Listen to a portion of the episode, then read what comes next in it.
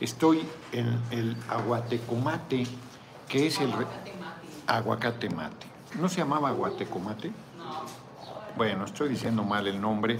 Este restaurante lo echó a andar, compañero, mi hermanito Walfre Vargas, que hoy ahí tuve que hacer un esfuerzo.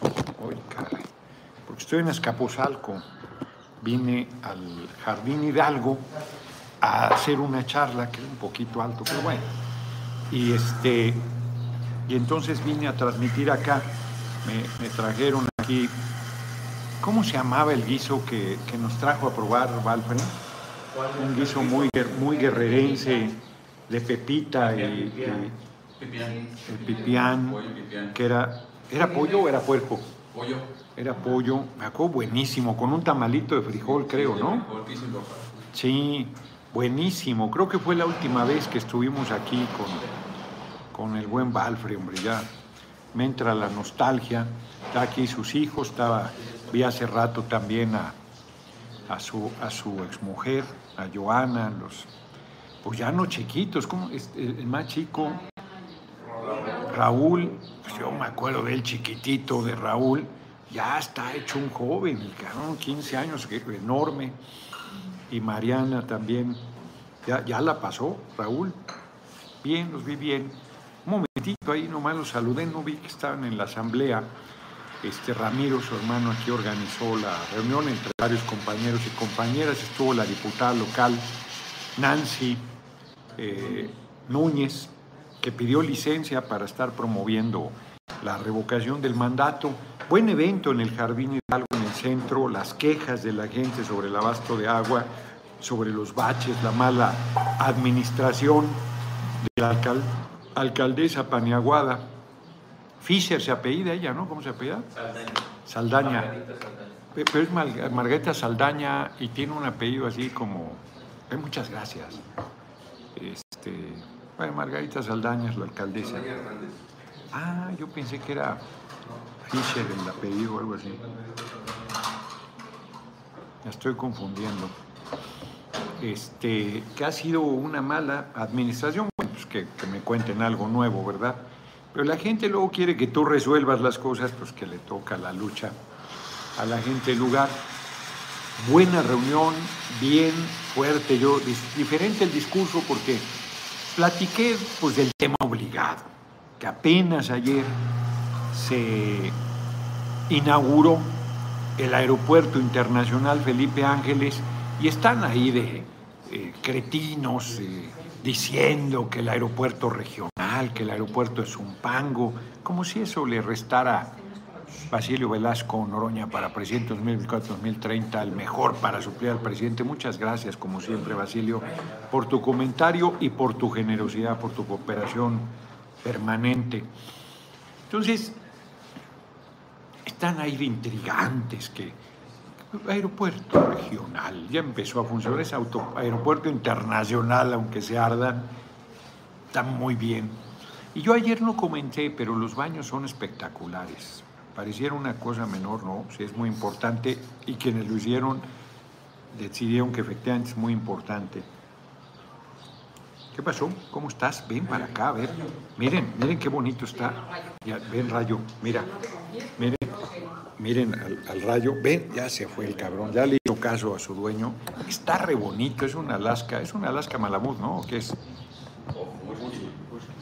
Husky. Ah, claro, un Husky siberiano. Este, tiene dos, un perro y perra. Está re bonito. Dicen que es, es que le estaba diciendo, compartió un video de un león. Está la leona durmiendo y va el pinche león así como. Ya, pues son felinos. Va, se ve que va de maldoso el cabrón. Y le da una mordida en la nalga a la leona. Y la leona se despierta encabronadísima. Animó que no. Hortensia Olvera, saludos. Y le mete unos rugidos y le da unos zapes al león por pasado de listo. Entonces me dicen que el rayo también es medio maldoso. El rayo, ayer le decíamos, le pusimos rayito al, al- Pepe de la Torre Madrid, que ayer lo vi. Fue mi cuñado en algún momento, venga, Mino, saludos desde mi primer novia, Irma de la Torre Madrid. Eh, la conocí a raíz de que el Pepe eh, jugaba, yo yo era su entrenador de fútbol americano, y le damos el rayito. Ahorita me acordé, mírenlo al cabrón, qué guapo es. ¿eh? Ahorita se los enseño en Facebook. A ver, miren, ahí va para allá, ahí va para allá el cabrón, miren lo que guapo es. Sí lo alcanzaron a ver, espero. Re guapo el pinche rayo. Y es un maldoso el cabrón, ya andaba mordiendo al Ramiro.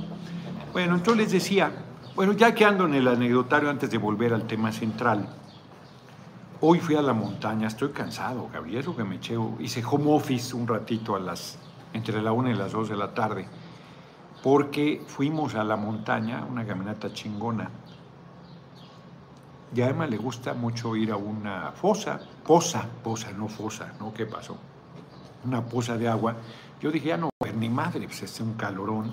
Unos Boy Scouts me está pasando el dato. Qué chingado, mano, qué descuidada es la gente.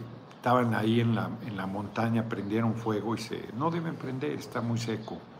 Y se les fue el fuego y está el incendio en la montaña, están tratando de detenerlo. Y también hay un incendio aquí en el Ajusco, me pareció.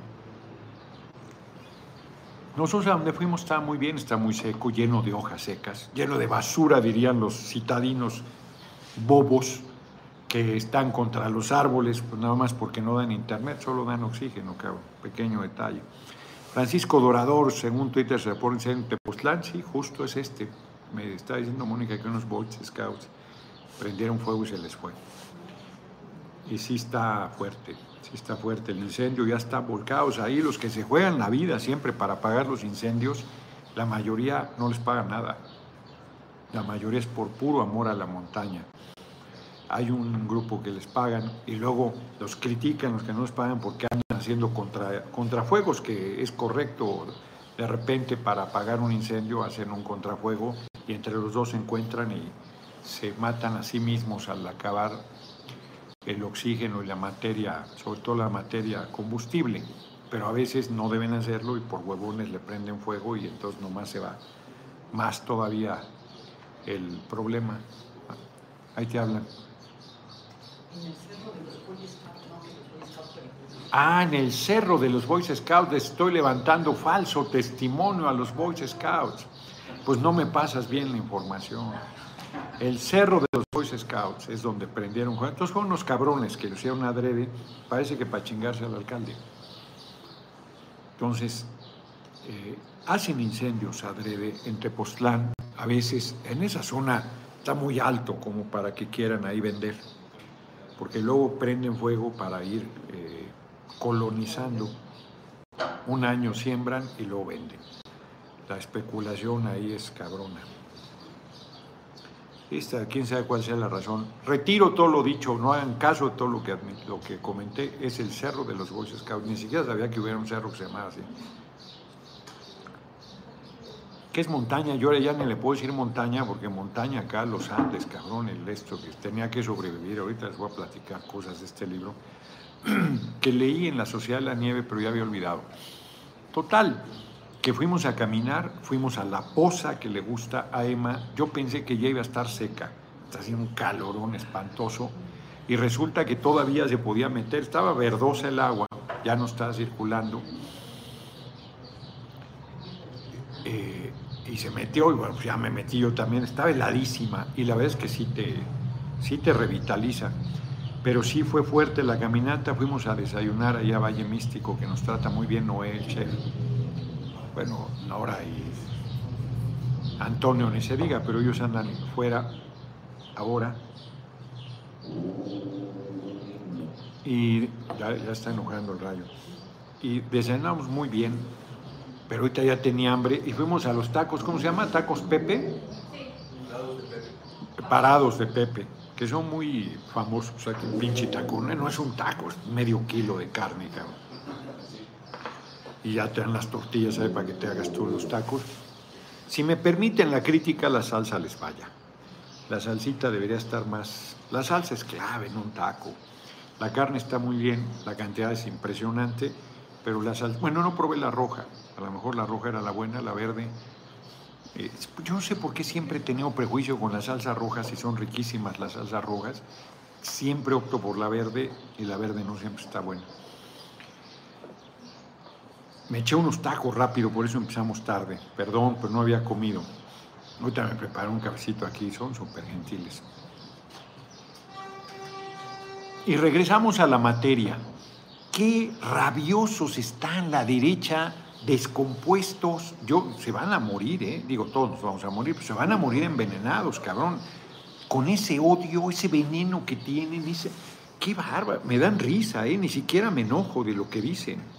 Que se entra la avionera y que eh, el aeropuerto es un pango y que el aeropuerto regional, una sarta de tonterías. Pero lo más cabrón es que se hayan dedicado buena parte del tiempo a criticar que una señora estaba vendiendo tlayudas, como lo dije hace rato en, el, en la Asamblea de Azcapotzalco, larga vida la compañera que vendió tlayudas, hombre, qué visión empresarial ha de haber dicho, va el pueblo al aeropuerto, no va a haber ni madre de comer, yo voy a vender mis tlayudas, había fila, cabrón, para comprarles, se las acabó todas, seguro de haber hecho buenísima venta, ¿eh? para que vean, eso es visión empresarial, no chingaderas. Vio la oportunidad, presentó. Si hubiera gobernado el PRI o el PAN, la hubieran sacado a madrazos, le hubieran robado su mercadería, la hubieran detenido. Pero como vivimos en plena libertad de empresa, pues vendió sus tlayudas y están rabiosos. ¿Cómo? Sí, como no se le ocurrió llevar hamburguesas de McDonald's, cabrón, porque ni siquiera al carbón eso les hubiera parecido inaceptable, porque este, son de un desclasado subido, subido. Es impresionante. Me dan ganas de rentar, no, no tengo lana, pero me dan ganas de rentar un, un local del aeropuerto, porque ahorita están accesibles, y luego va a ser un pinche negociazo eso, va a ser el ombligo de la aviación el ombligo de la aviación nacional y va a ser uno de los aeropuertos más buscados del mundo. Oigan lo que estoy diciendo, Dante Salazar. Muchísimas gracias. Porque es muy buena plataforma México para vuelos hacia Centroamérica, Sudamérica y hacia Estados Unidos. y, y la infraestructura del AIFA, Aeropuerto Internacional Felipe Ángeles, aunque se ardan, es extraordinaria. Extraordinaria está bien pensado, está pensado a futuro, no se vieron el ombligo, está pensado para que pueda crecer los próximos 50 años. Entonces está sensacional y la verdad, échamelo de una vez, lo enseño, porque, ah, órale, porque ahorita en el, en el meeting que hubo aquí, una señora se acercó, yo ni había visto el mensaje, pues me llegan demasiados, le hizo una cobijita tejida a mi nieto, cabrón, al, al Santiago del Sagrado Corazón de Jesús. Entonces, ah, qué bonita con sus qué bonita, bien nomás, qué, qué maravilla. Ni le, ni le pregunté su nombre a la compañera. No, hombre, vean nada más esto. Esto es amor y no chingaderas.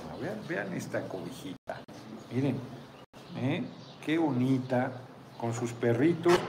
No, hombre, ositos, bueno, yo, un perroso este, ositos, ya me están corrigiendo aquí, bueno, están re bonitos, es cierto, son ositos.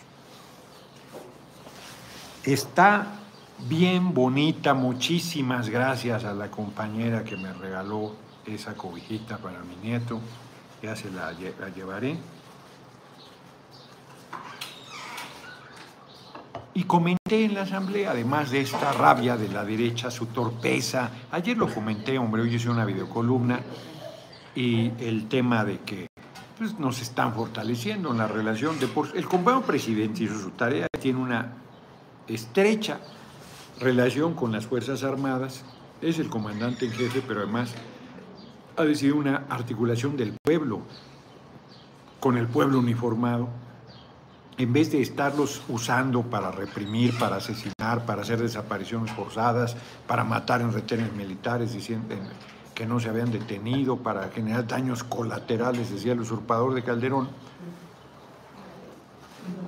en vez de eso, volcados a la paz, poco más de dos años hacen la hazaña de construir uno de los aeropuertos más importantes del mundo están construyendo el tren Maya, una parte, están, van a construir el aeropuerto de Tulum, se van a meter seguramente al, del Istmo. Istmo. Entonces, eh, no, muy bien, muy, muy bien, una labor extraordinaria, y con esta torpe crítica rabiosa, irracional, clasista, racista, inmoderada, infame, majadera, que hace la derecha, que más podrían criticar si les gusta o no, pero criticar una obra de esa magnitud es como si necesitas un puente y lo hacen y estás chingando porque construyeron el puente. No, bueno, eso, no decían que se instale otro aeropuerto y se necesita, está eh, saturado el Benito Juárez, Dante Hernández, en menos de tres años y sin deudas. Y más cabrón, Dante, no solo en menos de dos, más de dos años, sin deudas y con el mismo presupuesto, 75 mil creo, millones. El mismo presupuesto. No se modificó en nada. Eso no sucede nunca en las megaobras. Las megaobras siempre acaban costando más en tiempos normales. Y este, con la pandemia atravesada, justo en los dos años de su construcción, no pararon nunca y le entregan a tiempo sin siquiera utilizar el colchón que preveía un porcentaje por la devaluación de la moneda y por la inflación. Ni siquiera eso utilizaron. Se quedaron en el presupuesto originalísimo y hacen esa hazaña y estos bobos salen a criticar la obra. No, no, además no a criticar, a injuriar, porque dijeras, eh, eso, hombre, que están criticando el... Fíjense, un solo ejemplo. La pinche suavicrema espantosa, 1.400 millones, dices que costó. 1.300 millones. Y además se había presupuestado por la mitad, si mal no recuerdo. Se robaron un chingo. Lujambio ya se murió, pero bien se chingó la lana. Junto con el comandante Borolas, de que no. La suavicrema. Compara la suavicrema, solo la suavicrema. Fíjense, me, fui, me fui corto. La suavicrema iba a costar 390 millones y, acabó costando 1.300, ni siquiera el doble ni el triple arriba del triple. Y sale la señora Zavala y Kenia López que hoy fue al aeropuerto. Entonces a criticar tonterías, no están criticando, están desvariando, están desesperados, están, el cerebro se les saturó con su propio veneno y están diciendo tonterías. De 390 mil 300 millones y acá el aeropuerto queda, iba a ser un arco, iba a ser un arco en reforma, acabó en el pinche suavicrema, pues comparen la suavicrema con la torre de control, que es un mazo azteca, mexica. Chingoncísimo su diseño, bellísimo, impresionante y además eficaz, útil. La pinche suavicrema, ¿para qué sirve? No sirve para nada. O sea, es, es, es fea, de mal gusto, es un robo, es un insulto. Bueno, si los paneagüeros se sienten orgullosos de eso y de la barda sin terminar del comandante Borolas o de las, la terminal 2 del aeropuerto, que simplemente la vuelta ahí para entrar a la terminal es un desmadre en las mañanas ahí en Pantitlán, un desmadre. Tuvo que hacer ampliación todavía, acaba de entregar obras este, compañero presidente y, nuestra compañera jefa de gobierno hace como un año. Que un desastre esa, esa ampliación que en, la mayor parte con este, posiciones remotas. Me piden la confirmación, pero ya no vi de qué. Bueno, ahorita que acabe Checo. Hay una encerrona del PT, hombre, tengo que ir. La, era mañana, la cambiaron para hoy trataron de avisar ayer, porque como fue un desastre, pues apenas hace rato me enteré. Yo me la tomé con calma. Por un lado, qué bueno, ¿eh? porque pues sí me canso. Dicen que soy incansable, pero sí me canso.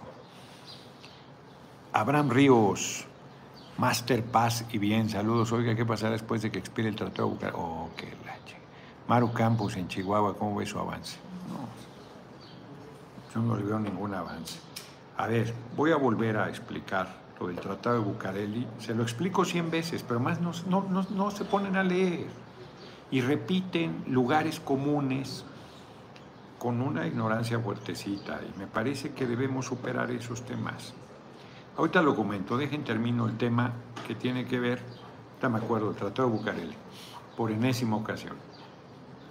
Este, estoy de muy buen humor, ¿eh? estoy contentísimo, contentísimo, porque además ayer en el aeropuerto se dio una manifestación de lo que yo creo que se debe dar para que yo pueda ser candidato, que es la manifestación de la gente impulsando una revolución dentro de la revolución para que yo sea candidato.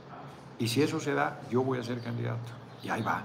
Ayer fue, ahora sí que espontáneo, fuerte, popular, importante.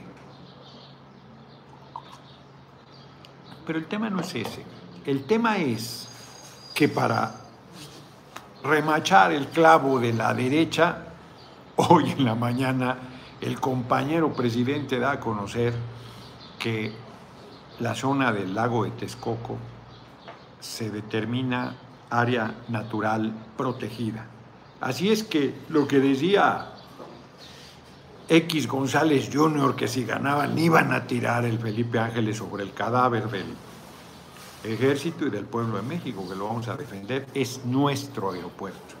Y oigan bien lo que les voy a decir. Va a llegar un momento no muy lejano en que el pueblo no vaya a visitarlo para ver su obra, sino lo utilice y viaje en avión. Todo el pueblo, todo el pueblo pueda subirse a un avión y utilice ese aeropuerto y se sienta orgulloso y además vea lo útil y funcional de su aeropuerto. Lo vamos a hacer realidad eso. Lo vamos a hacer realidad. Entonces, hoy, compañero presidente, suácatelas, esto me queda un poquito, gracias. Eh, este, le pone el segundo clavo. Segundo clavo el ataúd, más que segundo ya está. Decía un compañero hoy correctamente aquí en Escapuzalco, eh, la derecha no está muerta ni la oligarquía y van a seguir y van a estar. Eso es cierto, eso es absolutamente cierto. En política nunca nadie está completamente muerto. Eso no, no es así. Yo ayer dije que era la tumba, el aeropuerto. Sí lo es, hombre. No hay que dejarlos que se levanten, no hay que permitirles que están cometiendo error tras error. Dicen que solo hay un error y los demás son consecuencia y están tan descompuestos y no quieren reconocer que pues, se, equivocó. Pues es que están mintiendo, no es que se equivoquen, es que están mintiendo. Guarden este tuit, ese aeropuerto no va a funcionar nunca.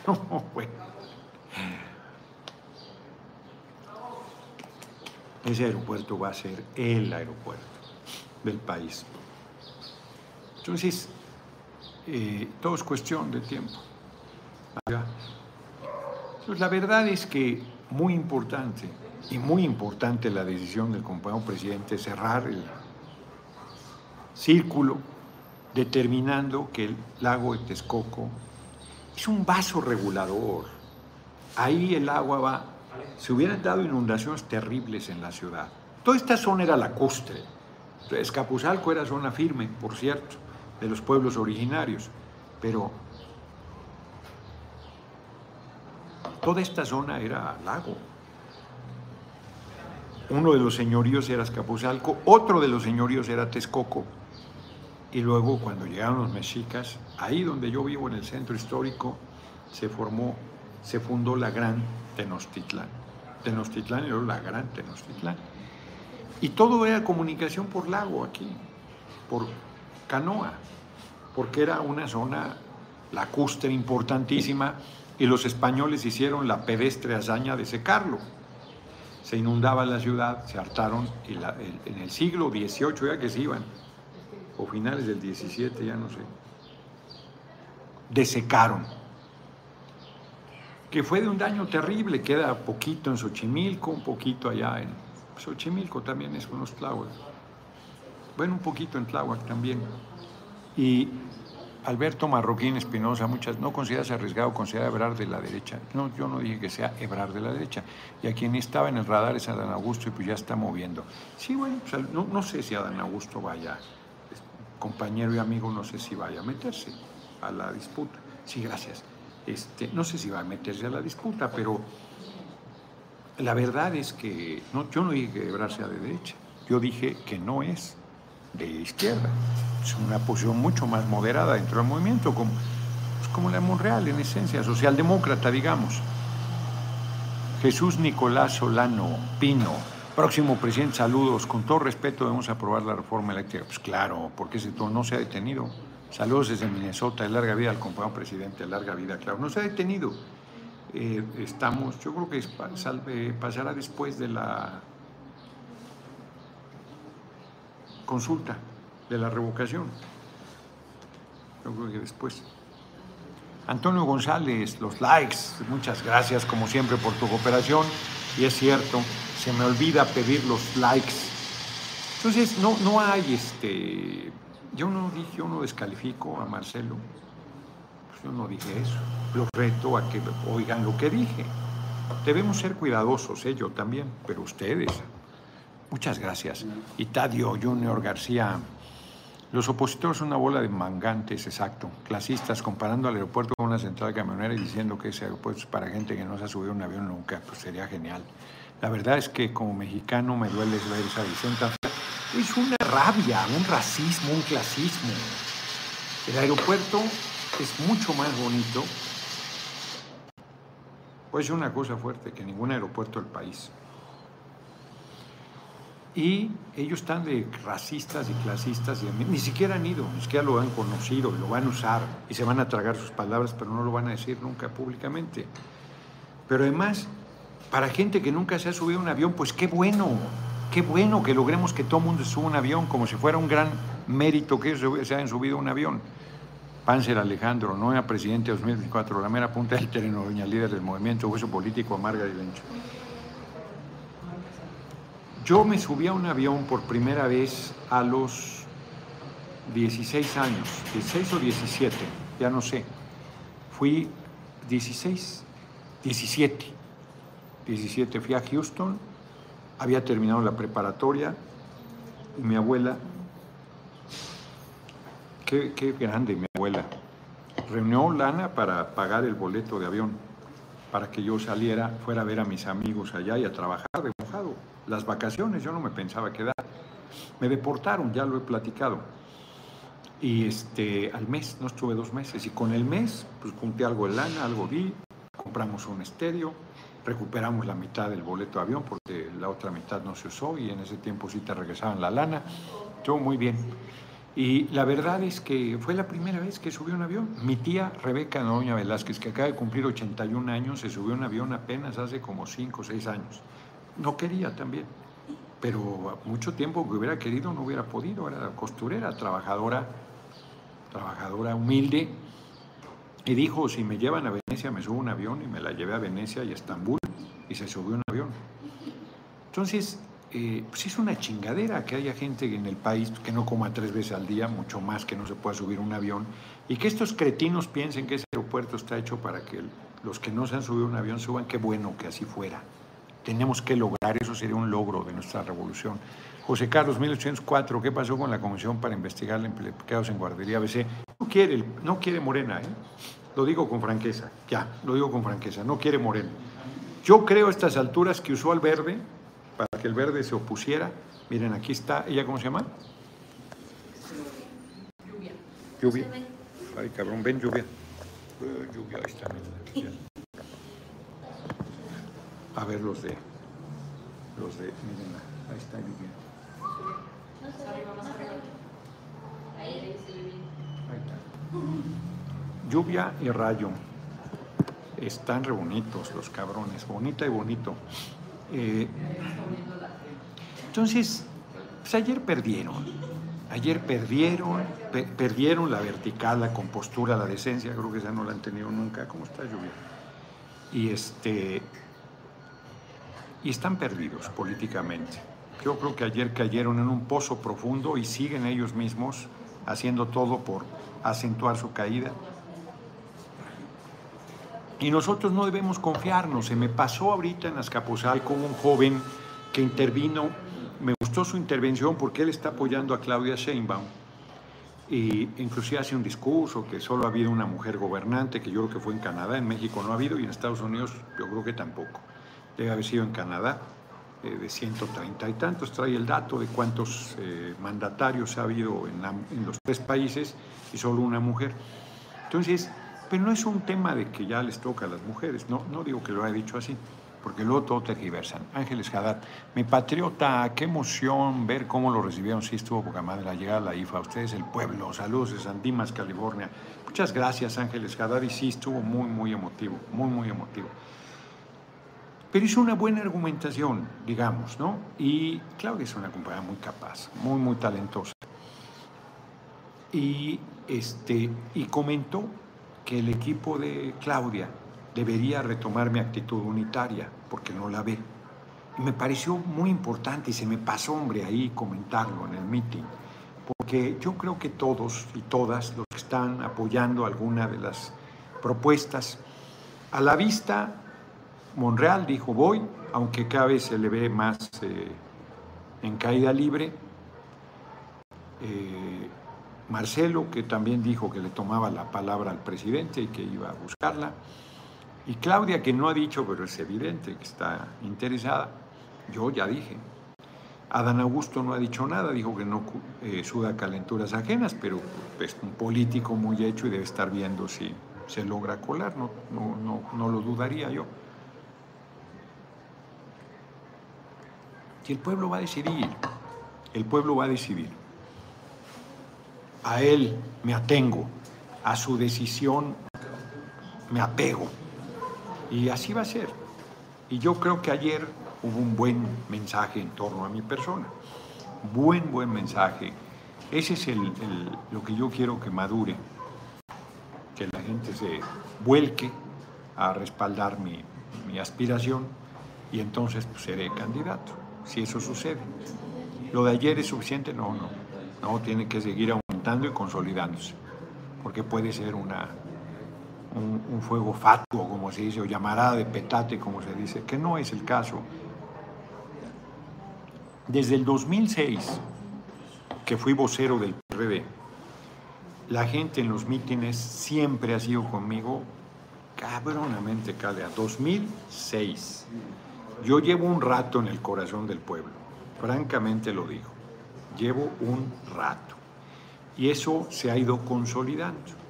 También un compañero, se me pasaron dos cosas importantes, hombre, un compañero ahí comentó el tema, es que comentó varias cosas y comentó el tema de la ley que se aprobó y que se ha hecho mucha intriga de que es la tienda de raya y que se está afectando el salario. Hoy se está afectando, no hay esa ley tiene que regresar al Senado, no hay reglamentación y hoy le descuentan hasta el 99% a un trabajador de su salario.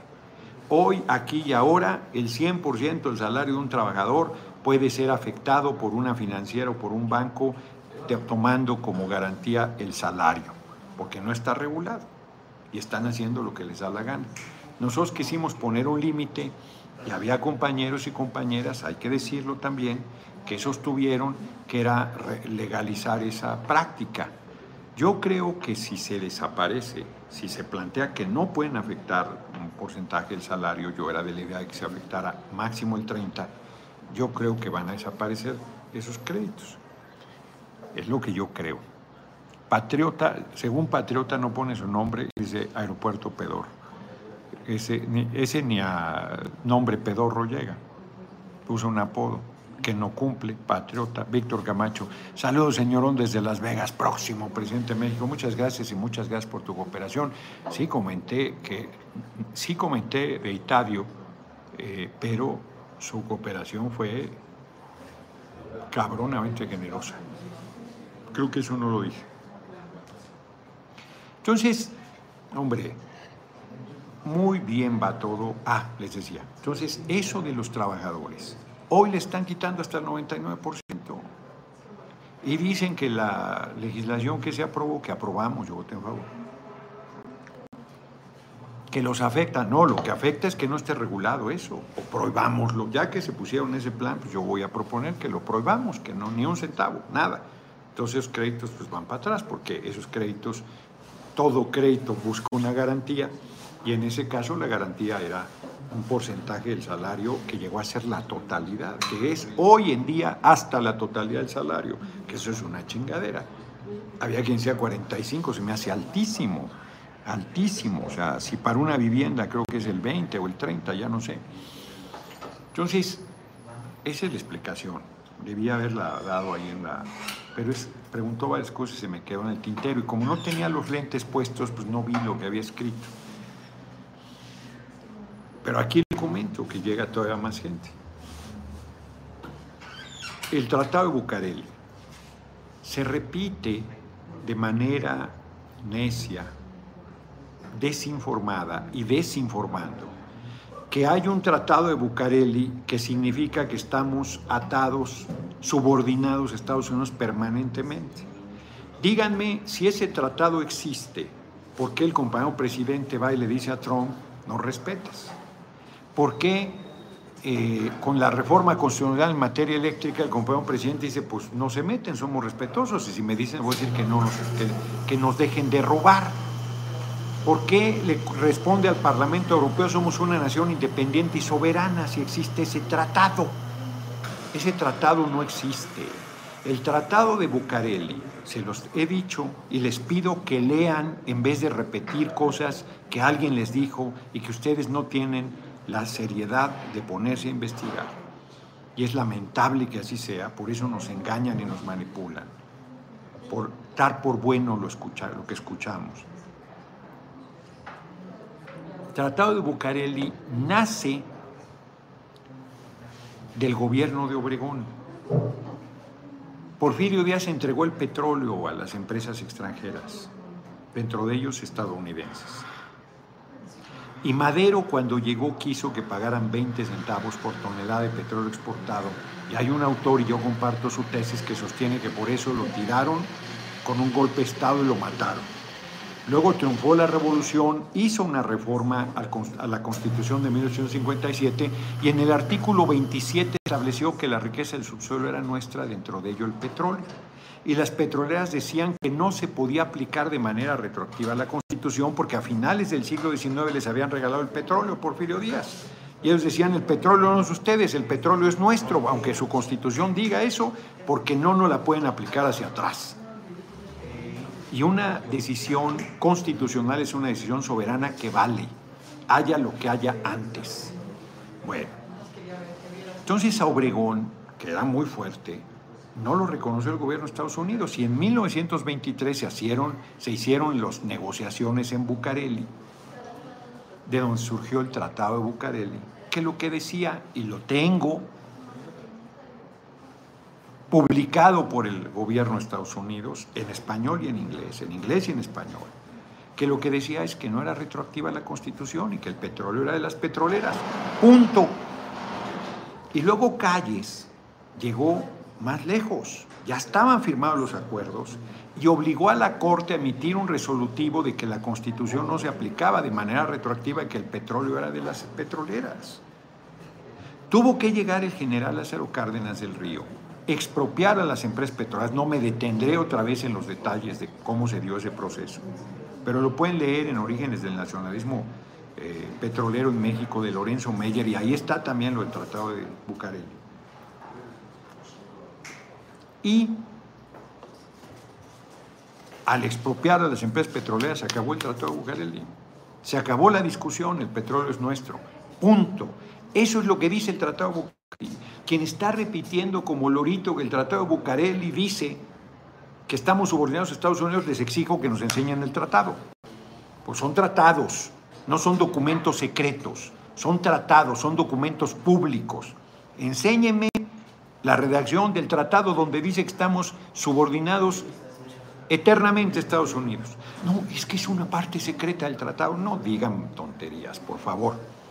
Los tratados son públicos. Si no son públicos, no valen. No hay tratados secretos. Eso, entre estados, entre naciones, eso no existe. Entonces, dejen de repetir esa barbaridad.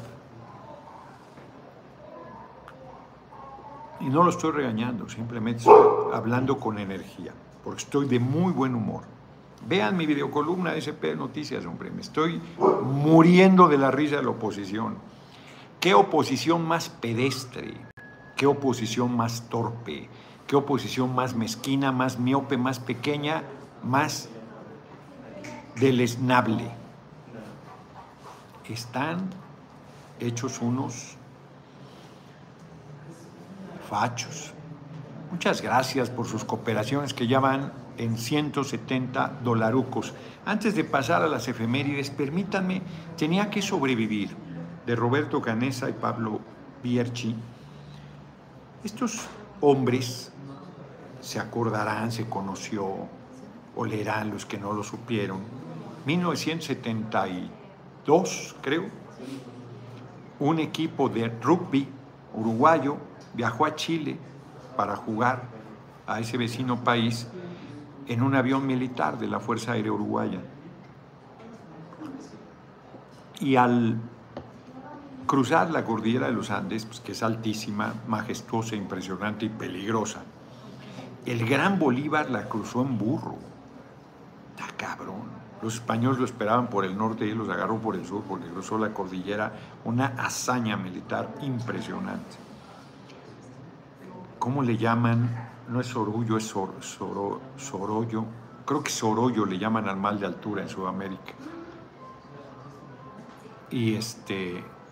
Y el avión pegó con una montaña y se, se cayó Murieron en el primer cabronazo, creo que iban casi 40, quedaron vivos, o iban más, iban 60, quedaron vivos 40 y lo fueron muriendo, se quedaron más de dos meses ahí en las montañas, no los veían. Solo una semana los buscaron, no se veían.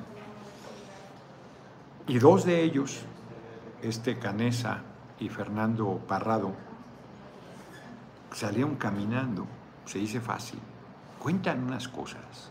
Está cabrón. Este hombre, Canesa, dice, es médico, especialista en cardiopatía infantil además. Y cuenta que hay una frase que me, me, encantó, dice, porque están muertos, están muertos, saben que no tienen ninguna posibilidad, están haciendo expediciones y no, no avanzan mayor cosa hasta que toman una determinación de jugársela sabiendo que no tiene retorno, que se van a morir si no encuentran camino. Y suben una montaña de frente sin equipo, sin zapatos, sin ropa de abrigo, sin saco de dormir. No, no es una cosa, 35 grados bajo cero. Es una locura lo que hicieron, una locura, una, una hazaña. Entonces él dice, yo pensaba sobre el tema y yo pensé que era absolutamente imposible que lo lográramos.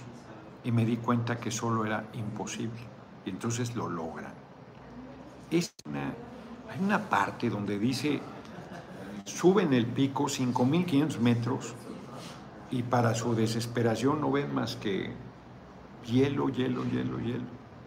Kilómetros de montaña helada. Y del otro lado, lejísimos, ver una montañita ahí que no tiene hielo, dicen, por ahí está el camino.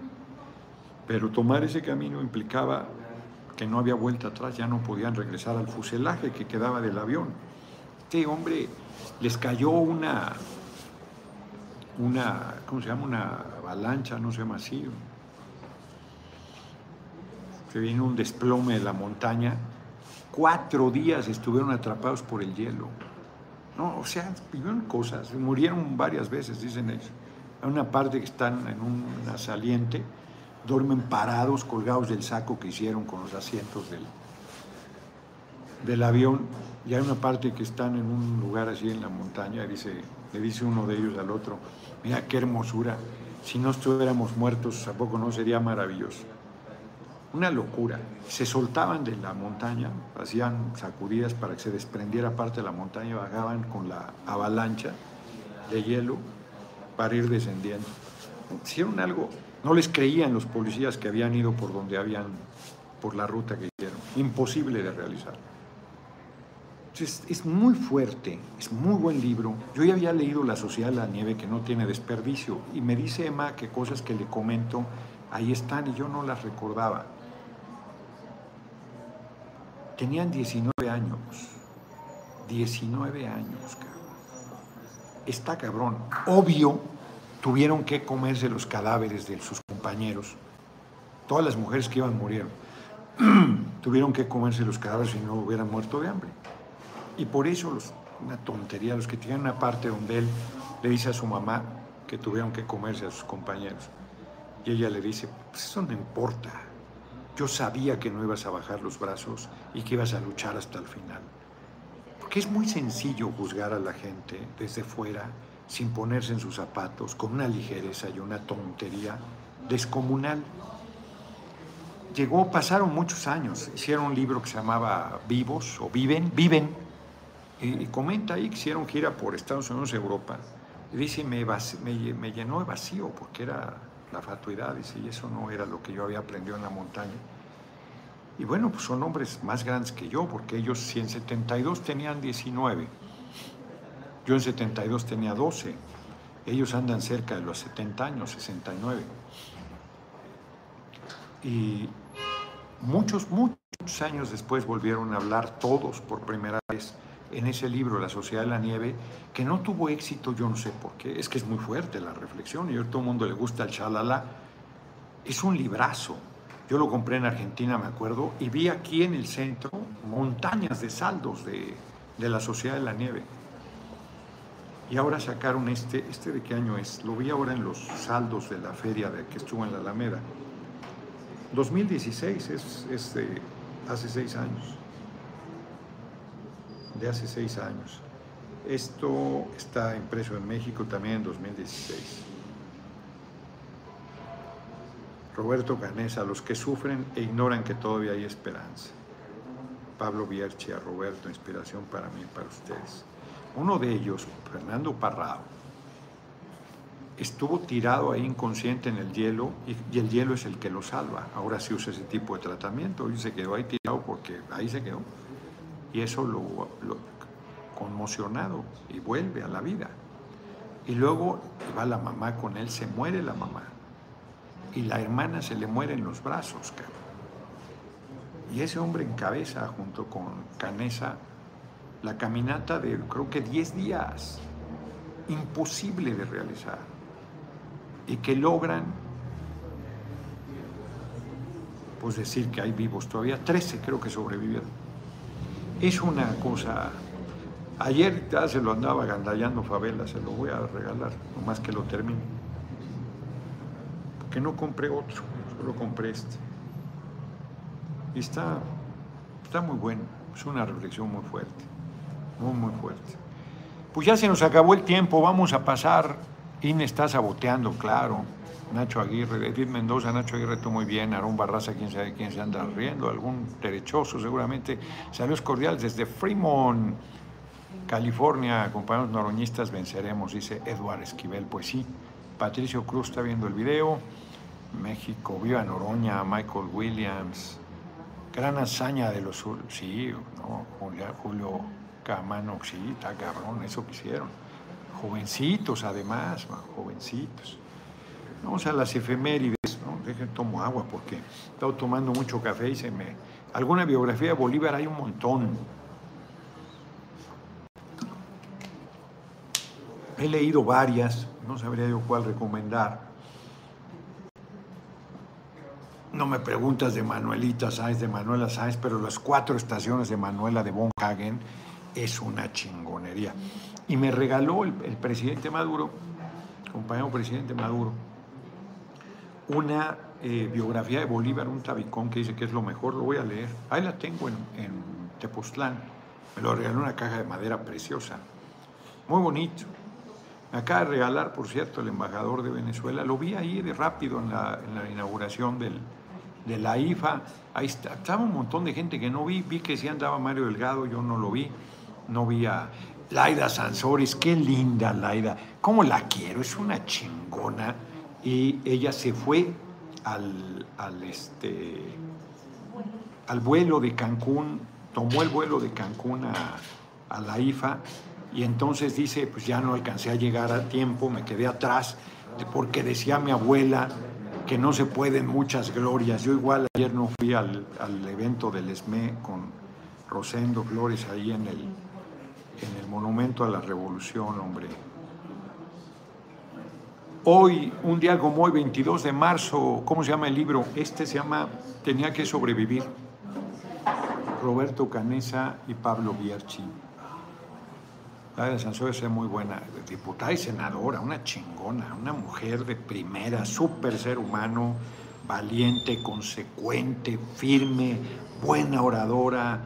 No, hombre, una chingona. Y me pone que al contrario, que con mucho gusto compartió su espacio, porque yo me senté en su lugar, por eso estuve en primerísima fila. Eh, Víctor Castro, que es mi hermanito, me dijo, siéntate aquí, cabrón, ya no llegó Laida.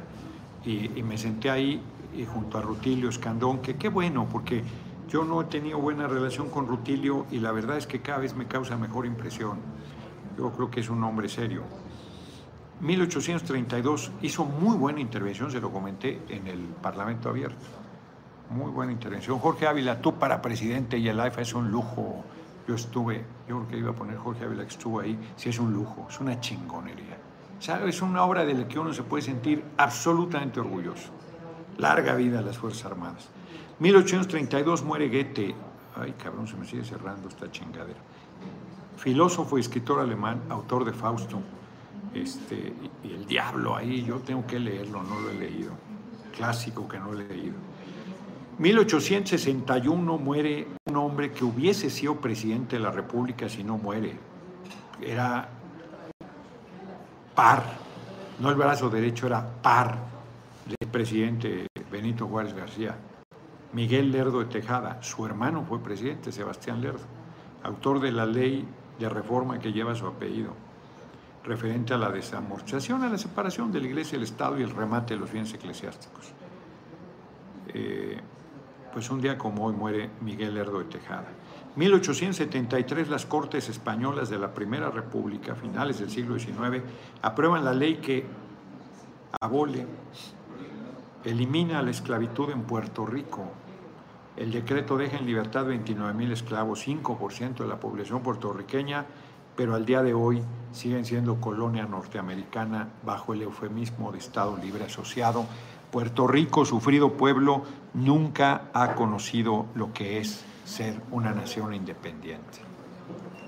1895 los hermanos Auguste y Luis Lumière proyectan la primera grabación cinematográfica de la historia, la salida de obreros de la fábrica Lumière. Duró 47 segundos y hoy es el Día Mundial del Agua y hoy estaban reclamando ahí en Azcapotzalco que tienen tres días sin agua en varias colonias y que la alcaldesa Margarita Saldaña le revale bolillo. Betty Delgado o Doña Tres Pelos, la vidente del mal. Diputado, ¿qué opina que un youtuber mancilla nuestra bandera mexicana? No, no sé qué haga. La Chupitos, pongan atención, pues no sé qué sentido la mancilla. Es un delito, no, no sé de qué me hablas, compañero. Javier Peña, Fabiola Falcón, amiga, nos leemos. El Gallo Negro, doctor Noroña, ¿cuándo vas a dar su medicina a los del PREAN? Mañana a los, a Lela Telles. Mañana me recetaré yo a los paneaguados. Próximo presidente, saludos desde un estudiante de la Guamas, Capozalco, mi, mi alma mater. Se cumple 20 años del Comes y te vas. Un día como hoy, ¿qué tal? Qué buena efeméride. Antiefeméride sería un día como hoy, el cabeza hueca de Fox le dice a ese gigante de la humanidad, a ese extraordinario revolucionario, además presidente de Cuba en ese momento, Fidel Castro Ruz, comes y te vas, para andar de queda bien con el presidente Bush. Qué vergüenza, qué vergüenza, y hoy critican al compañero presidente porque les dijo borregos a los parlamentarios europeos.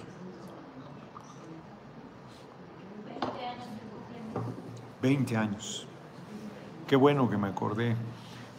más bien que me acordaron, yo no me acordé nada. A ver, aquí alguien, yo también soy de la UAM, Francisco Argüelles, ya 20 años, sí, qué rápido se pasa el tiempo, ¿no? ¿Por qué te caló la respuesta de hablo a los borreos europeos? Ya lo dije, no voy a seguirme atorando ahí. Y ahí está además mi postura la semana pasada frente a la insolente comunicación del Parlamento Europeo. Vamos a postularte para sucesor de AMLO. Sabemos que tú vas a exterminar a las ratas, así será. Nora Sufra Miel, cuídese mucho, mi próximo presidente 2024. En un paso atrás, linda noche, cuídese mucho. pues ya casi terminamos, empezamos tarde, lo mismo la con San Agustín, no hay agua, pero ¿qué tal? Exacto, se preocupa por el bozal. Hoy me preguntaba alguien, no alcancé a ver el video de López Gatel, que dice lo obvio, en el país no es obligatorio a nivel nacional el uso del cubrebocas y autoridades sanitarias como gobernadores, la jefa de gobierno, lo impusieron. Ya debe quitarse eso. Saludos a todos, llegué tarde dice Ana Mendoza. Averigua quién escribe los panfletos antes de abrir la boca, le dice Arad Acevedo, quién sabe a quién.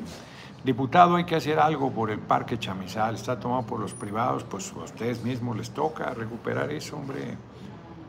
Señor Noroña, de tomos, mándenme datos para hacer la denuncia en, este, en la Cámara. Me da mucho gusto como se acompañado el domingo en la Alameda.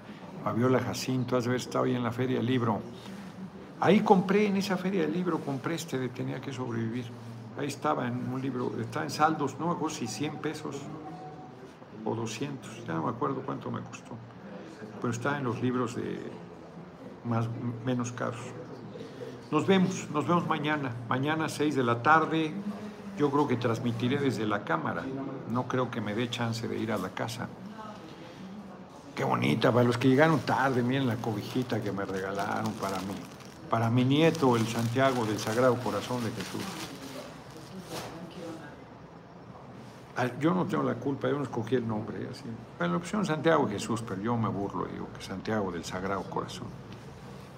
Santiago Jesús, háganme el chingado favor. Si Santiago ya estaba bien. No, bueno. Señorón, Dashiell Hamed es un chingón. O Paco Taibo II. No, pues Dashiell Hamed es el padre de la novela negra yo no he leído novela negra de Paco Ignacio Taibo, ¿eh? no, no sé qué tal sea, la verdad. Felicidades, abuelo, dice Juan Manuel Hernández. Muchas gracias. Nos vemos, nos vemos mañana. No, pues ya se fue el rayo. Ya se fue. A los pobres los andaban regañando a rayo ya. ¿Cómo se llama la perra? Lluvia. los andaban regañando, que no estuvieran aquí. Hoy fue el Ali con nosotros, hoy andaba desatado el pinche Ali. Es un socarrón, es listísimo el cabrón. Hoy andaba, como hace mucho que no iba, andaba como, decía mi abuela, como burro sin mecate. Nos vemos, nos vemos mañana. Seis de la tarde, yo desde la Cámara. El, mañana y el jueves hay sesión en la Cámara. El el jueves en la noche salgo rumbo a Cancún para eventos que todavía no, no sabemos cómo están, viernes y sábado, ¿verdad? En Quintana Roo. No me han mandado todavía Es que hizo ajustes, Patti, la dirigente, ahorita va a estar aquí, en, voy al Sevilla Palace, este, hizo ajustes porque le pedí que el domingo 27 me lo liberara para estar en Durango, voy a estar ahí en el registro de Gonzalo Yáñez. No, no le he comentado ahí, este, bueno, sí, ya le dije que voy. Lo voy a buscar para hacerle una propuesta ahí de, cómo esté el asunto. Nos vemos mañana. Nos vemos mañana, 6 de la tarde. Hasta luego. Nos quedan dos minutos. Hasta mañana. Es un chingón, compadre Noroña. Muchas gracias. Ya no vi el nombre. Este, ah, pues aquí está Joel Cruz. Ya entró varias veces. A ver, este, Reina Ruiz. Buenas tardes, futuro presidente. Al fin puedo estar aquí en vivo. Saludos desde el módulo de información. Hizo una publicación. Usted cumplió el 19 y el 20. ¿Qué tal? Muchas felicidades. Su acuarela está en proceso. Le aviso cuando esté lista. Roberto Medina me comentó, Emma, que le había gustado la que es una hoja, que no sabe si es una hoja natural o es la acuarela. Si es, si es la hoja pintada, le gustó mucho.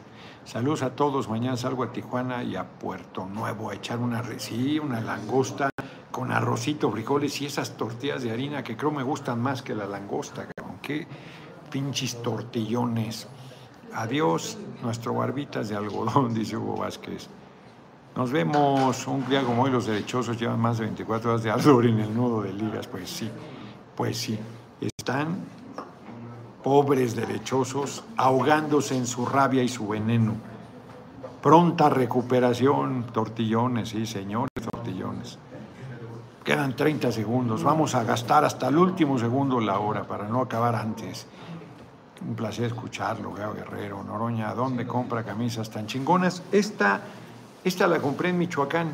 Esta es de las, este, de las tejedoras de... eh, ay, cabrón, se me fue ahorita el nombre. Es un pueblo ribereño del, del lago de Pátzcuaro. Tócuaro. Tócuaro, ahí hacen máscaras, unas máscaras alucinantes de madera talladas y policromadas, espectaculares. De, siempre entran a concurso, siempre ganan, son unas cosas impresionantes. Madera. Y hacen bordados en Tócuaro de este tipo. De ahí es esta camisa. Los compro en diferentes lugares. Nos vemos. Larga vida al diputado Noroña, eso chingado.